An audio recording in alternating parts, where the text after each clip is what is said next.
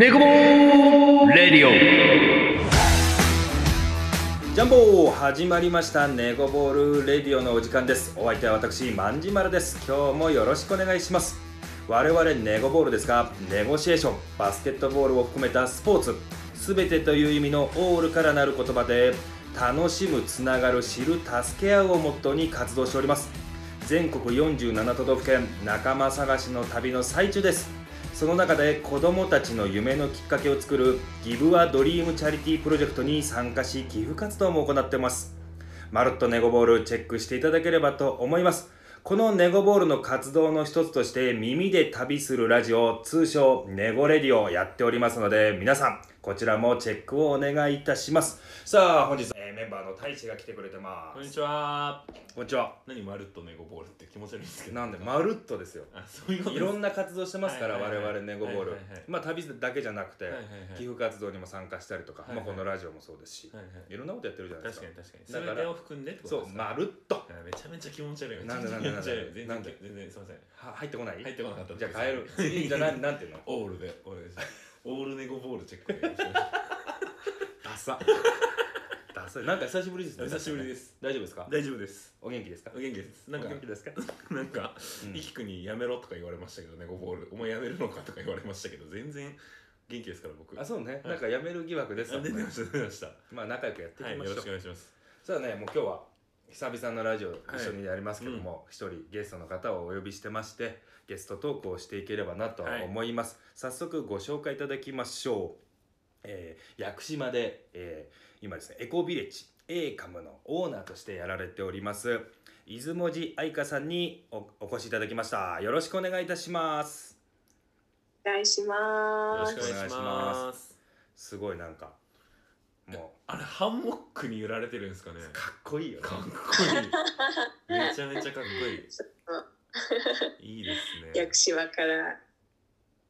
素敵ですね。はるばるありがとうございますありがとうございます。こちらこそ。いや本当に今日ね僕めちゃくちゃ楽しみだったんですいろいろねもうまあプロフィールいただいたりとかして見見させてもらったりしたんですけどもう質問したいことが山盛りです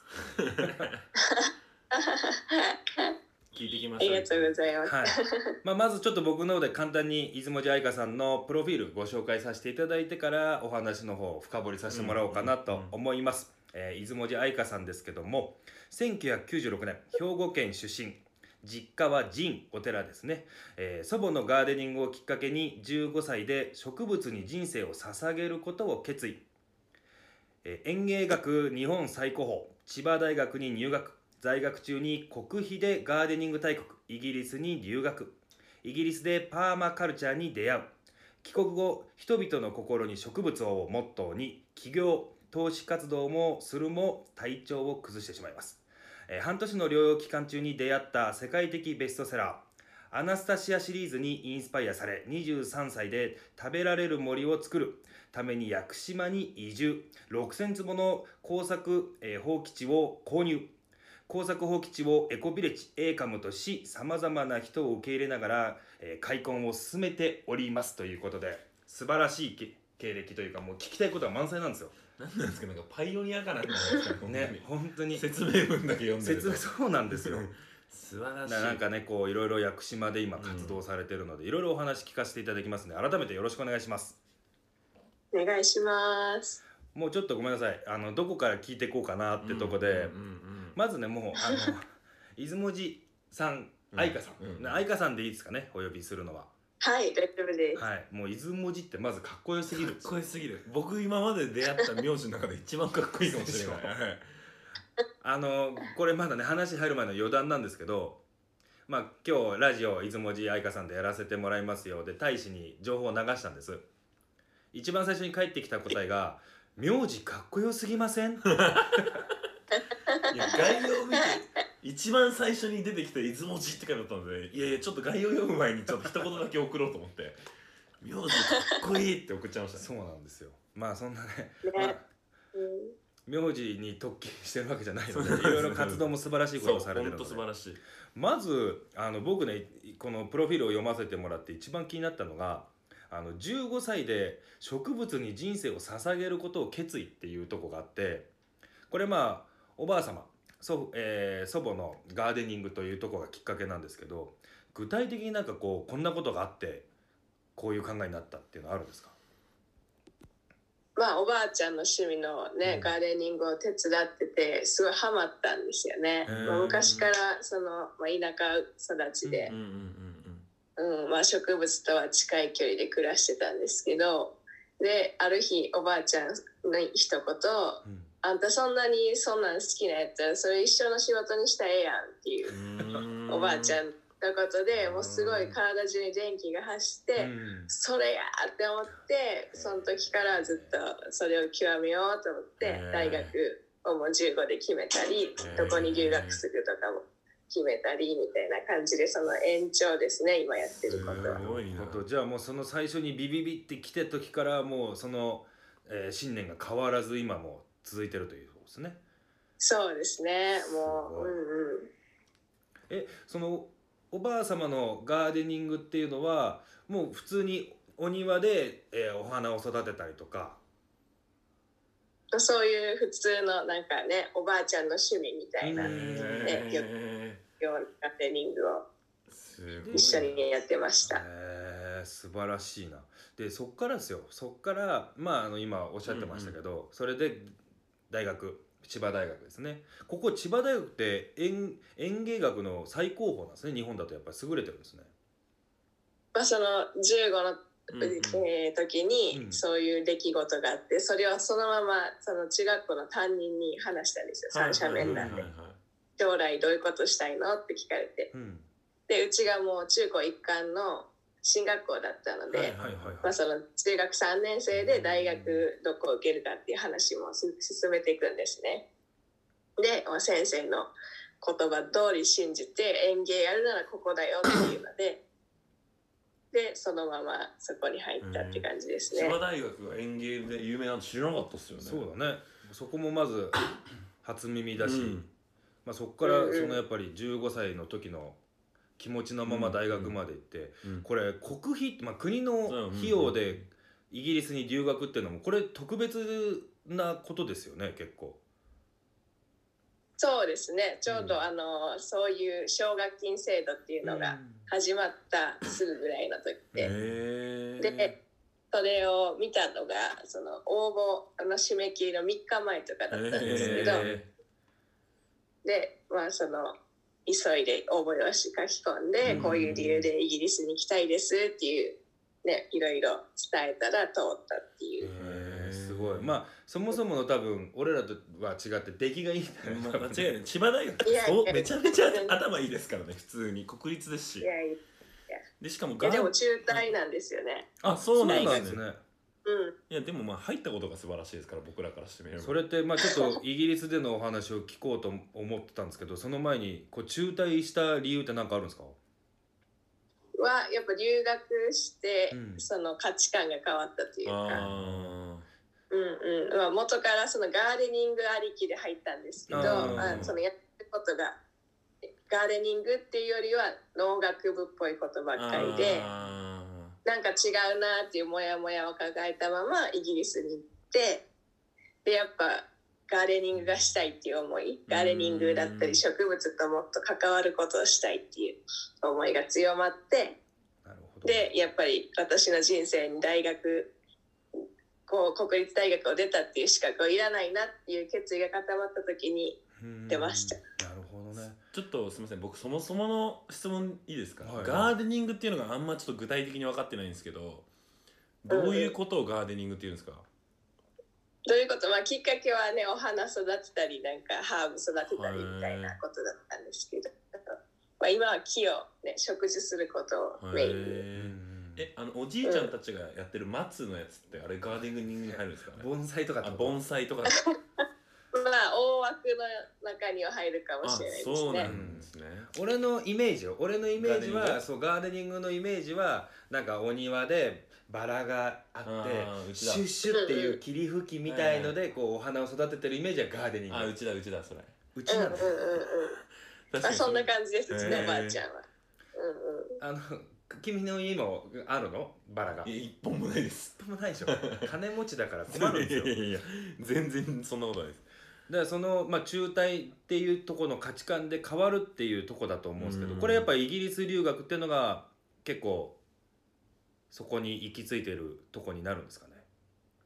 そうですね。やっぱりこううんなんかモヤモヤを抱えたままやりきるってことがうん。やっぱりね海外に行って余計難しくなってうん。でもうすぐですね。帰国後帰国後はもうやりたいことやりきろうっていう形で企業みたいなの勉強したり投資活動とかもしてみたりとかして、なるほど。うんまあ、この自分が思った道を、ね、ずっとやり続けるっていう形ですね、うん。今も。昔も。じゃあやっぱイギリス留学がターニングポイントみたいになってるね。そうですうん。ねすごい大きな転換点ですね。うんイギリスではどんなことしをしてたんですか？留学中は。は主にそのガーデニングをの実習がメインのうん大学に入っはい。て、でそこで1年間交換留学生みたいな形ではいはい。やらせてもらえうーん。なるほど。これイギリスでパーマカルチャーに出会うっていうのはプロフィールに書かれてたんですけど、うん。パーマカルチャーっていうのはこれどういったものなんですか、はパーマネントアグリカルチャーの略でパーマネントが永続可能で、まあ、うんうん。その永遠に続くみたいなイメージの単語ででアグリカルチャーが農業うんなんですけど、まあその人が人と自然が寄り添った形の脳のあり方みたいな概念ですね。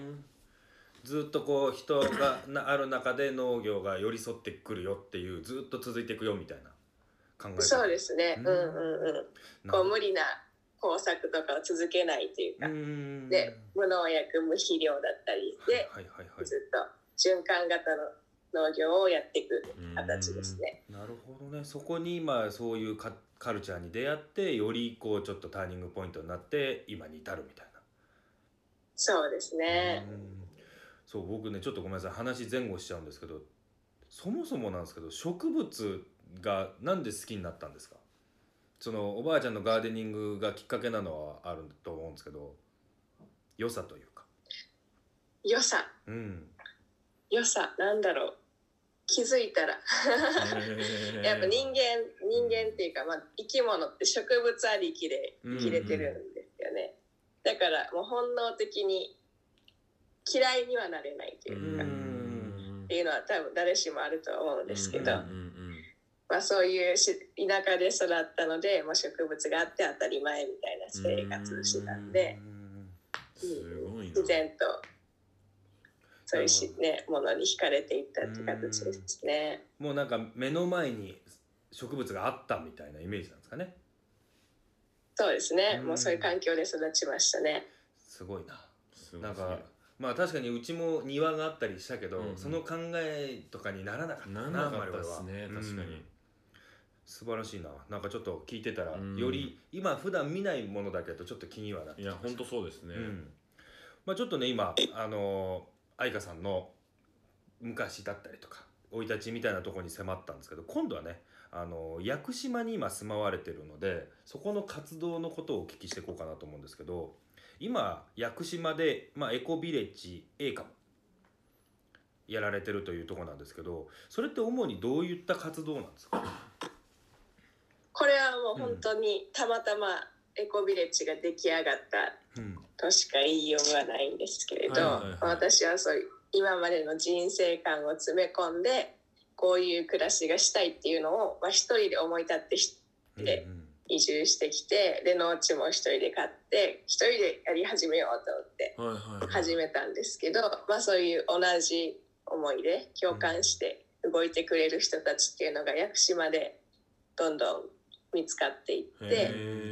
で、まあ、最初は、まあ、みんなも一緒に暮ら暮らしながら開墾作業してたんですね。うん。うんうん。でお客さんとかもその噂で絶え間なく来てくれるようになってでなんかこれってビレッジみたいだねってなってでたまたまエコビレッジが出来上がったっていう感じ。なるほどね。やってきたことにエコビレッジがついてきたみたいな感じですねでそんな感じです。ううん。んうん、これそもそもなんで屋久島を選んだんですか？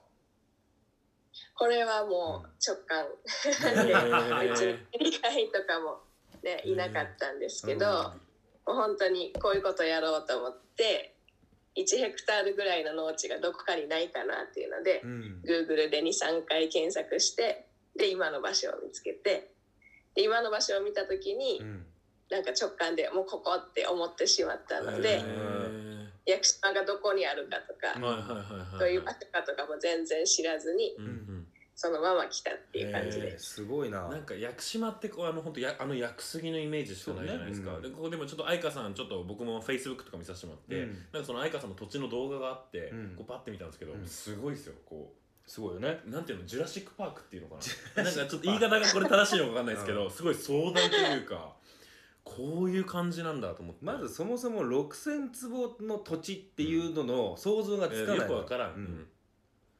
ね、なんかもうこっからここまでです、全部ですみたいな感じです。もうあれです。もうあはい私んちみたいな感じ。全然わからな全然そんな感じ。です。6000坪までやると多分端っことかはどこれ私の土地かなみたいにななってきそうじゃないですか。どっちか境目わからん境目わかんなくなりそういや6,000曖昧ですよね。すごいな。でそこでまあ屋久島で6,000坪の土地を買って食べられる森を作ってるっていうところなんですけどこれどんなものを植えてるんですか？主に果樹ですね。果樹がメインで、であと将来建材になるようなものも今から少しずつ植えてるんですけど、例えばまあ、そのパーマカルチャーの、うんうんえー理想像っていうのがフードフォレスト食べられる森を作うんることっていうことで、まあ、この人間があまり手を加えなくても、うん。もう1年を通して食べ物に困ることがない状況っていうのを作れたらなと思ってやってます。なるほど。そしたらまあ果物だったりとかしかもねあのー畑もあるだろうから野菜も作れるし何でもありだ。で、うん。今ね家を建てるためのまあわなんだろう杉とかヒノキとかかわかんないですけどその辺のね木も植える予定ってとこで、うんうんまあそこで何でもできちゃうっていう流れでできますもんね。そうですねこうのん土地があれば一生誰でも生きていけるみたいな状況を作ろうとしてます。それを23歳にして手にしてるっていうめちゃめちゃかっこいいですいやすごいよ。すげえなだって多分今ちょっと話脱線するんですけど今い25歳ですか？4ですね。24歳ですね。24歳で周りのお友達とかっていらっしゃると思うんですけど同世代の。この考えに至ってる人ってなかなかいないですよね。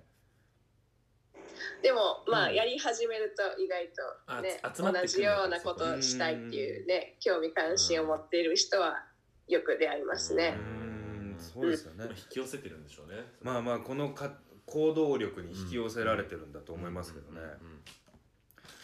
これその大元まあきっかけは別としてこの行動力ってどこから来るんですか？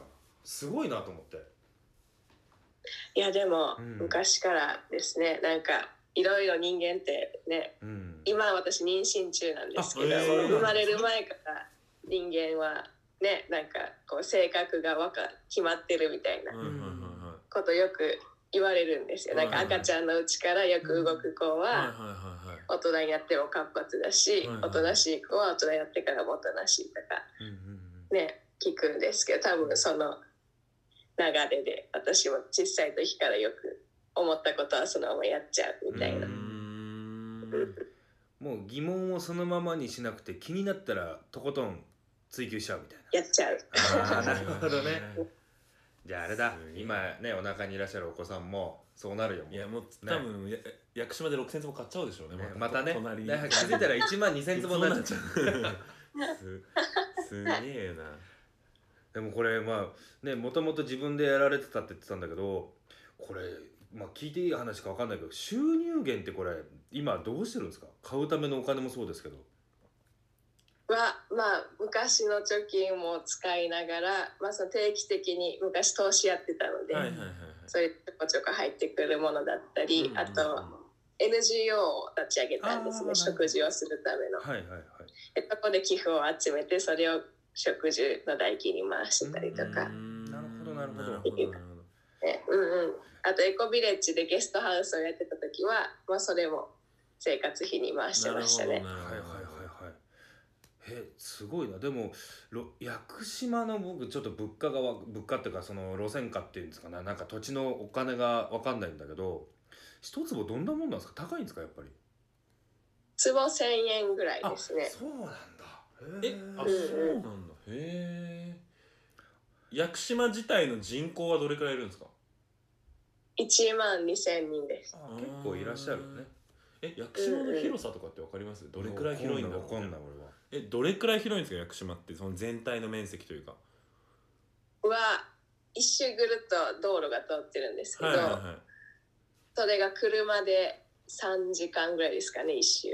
100キロくらいってことじゃまあ100キロ100何十キロぐらいかな。あ今距離うんだったらね。うんあじゃあ結構想像してるよりでかいですねでかいけどその中の6000坪を持ってるってすごいだよね。確かに確かに。10分の1とかいやそれはないけどきっと、うん。ねそういう そういうレベルになってきますよそうねもすごいな。ういやー素晴らしいな。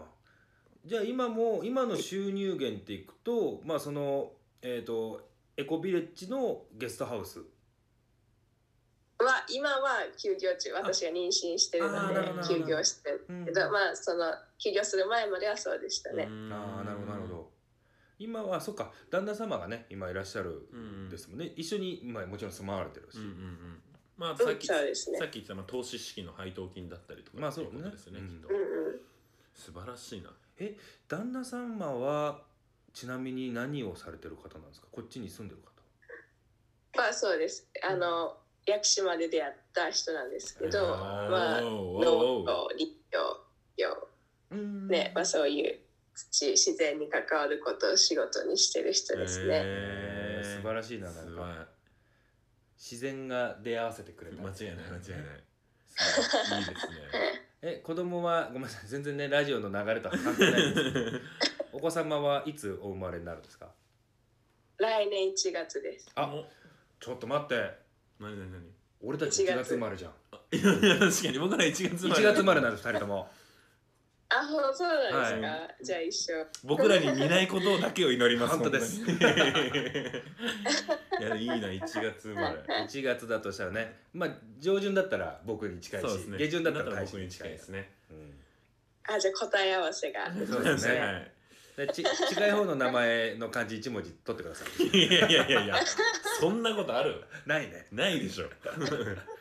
出雲寺さんですから下の名前バカかっこいいのきますよもこれい出雲寺さんは旦那様の名字？私です。あなるほどなるほど。うんだから、うんまあ、う出雲寺。うんもうその下ちょっと期待できますねやっぱ。聞いたい何なの何何なのじゃない。もう名字に食らいすぎなの いやいや食らいましたよこれ。すごい。すごいなあでも。でも6000坪でも今6000坪あって結構全部開拓はまだできてないですよねもう全然手が回らないですね。うんうんすすごい広く。うん。そのうちの今どのくらい何分のいくつぐらいやれてるんですか？今半分ギリ見れてるかなぐらいな感でじですかね。もそれでも3000坪はもうやってるんですねすごいいやでもね手が届かないとこもありますけど。うんうんうんううんんうん。そのひその大体その広さのちょっとあれを知りたくて歩くと6000坪って大体どれくらいで回れるんですか？どれぐらいだろう？10 5分10分ぐらいですかね。来週回ると。自分の土地歩くの10分かかるんだってすごいね。であのまあ坪があんまりイイメージわかんないでしょイメージわかんない。うん。坪ってあの平米で言ったらうん。3.3平米なんですよ、平米がわからん。平米って何？だからじゃあ1メーターかける3メーターだったらはいはいはい。3平米なのよ。あはいはいはいはいはい、ねだから約それが1坪だと思ってください。あ1メーターかけ3メーターが1坪なんだ。うん、でそまあ約よ。うん。鬼よりでけえじゃん。それがえっ、とかけ6000 6000いやもう地獄じゃん。なんで俺はお前に坪から教えなきゃいけない ありがとうございます。めちゃめちゃあるやん。素晴らしい活動されてますよ。でもちょっとね僕らのこう活動ともリンクするところというか、うん。先ほどのねあの寄付活寄付をしていってとかっていうところはねあのつながってくるかなと思うんでちょっと今度僕らのネゴボールというとこがネゴシエーション交渉から来てるんでちょっと愛花さんとも交渉させてもらえればなとは思うんですけども まあ無理だったら無理って言ってください。あの僕ら諦めだけはいいんで、うん適当なことお願いしてるんだ僕ら。はい。さあまずねちょっと一つ目なんですけども、えー、とこのラジオ、えー人でつながるラジオ」でやってましてこの前の漫画さん漫画家さんの千早さんに愛花さんも紹介してもらったので、次に出ていくいただける方を紹介していただけないかなと思うんですけども。どなたか？もちろん。はい。何人か候補がいるので探してみます、あありがとうございます。ちょっとじゃあそこはまたあの連絡を取ら取らせてもらいながらはい。やらせてもらえればと思いますのでよろしくお願いします。あはい。おあと願いします。あとは僕らも、えー、とネゴボールとしてチャリティー活動、まあ、オープニングでもちょっと話したんですけどもギブアチャリティード、えーギブアドリームチャリティープロジェクトに賛同してやってまして、えー児童養護施設とかに物を寄付したりしてるんですけど、まあ、その辺のチャリティー活動にも協力していただけないかなとは思ってるんですけどどうでしょうか？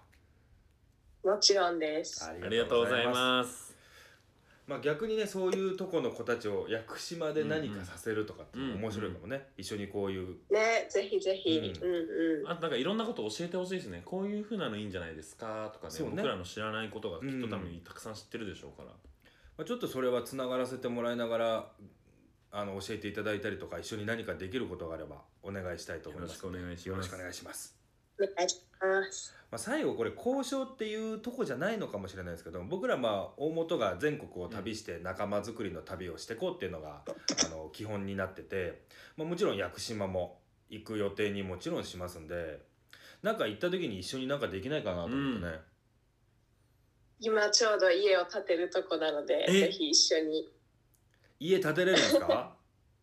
セルフビルドを始めたとこなのですごい一緒にいればと思いまマジですすか。ちょっとパワーだけは自信があるんで何でも木材5本ぐらい背負ってきますよ僕本当に。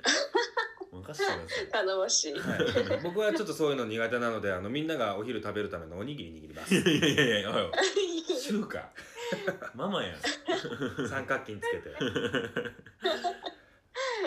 まああとはねそうね。その中でちょっとだんだんだんだんこうちょっとあのそれを手伝いながら、勝手にあのネゴボール村作って帰る 端っこにね 4, 4坪くらい。うん。6000坪の4坪が多分気づかないと思います相川さん。ね今テレビでねやってるなんとか村っていうのもなかなかもうできなくなっダッシュがうん。やっていきましょうやっていきましょう。ちょっと勝手に作って加工って帰るかもしれないです。全然気づかないと思います、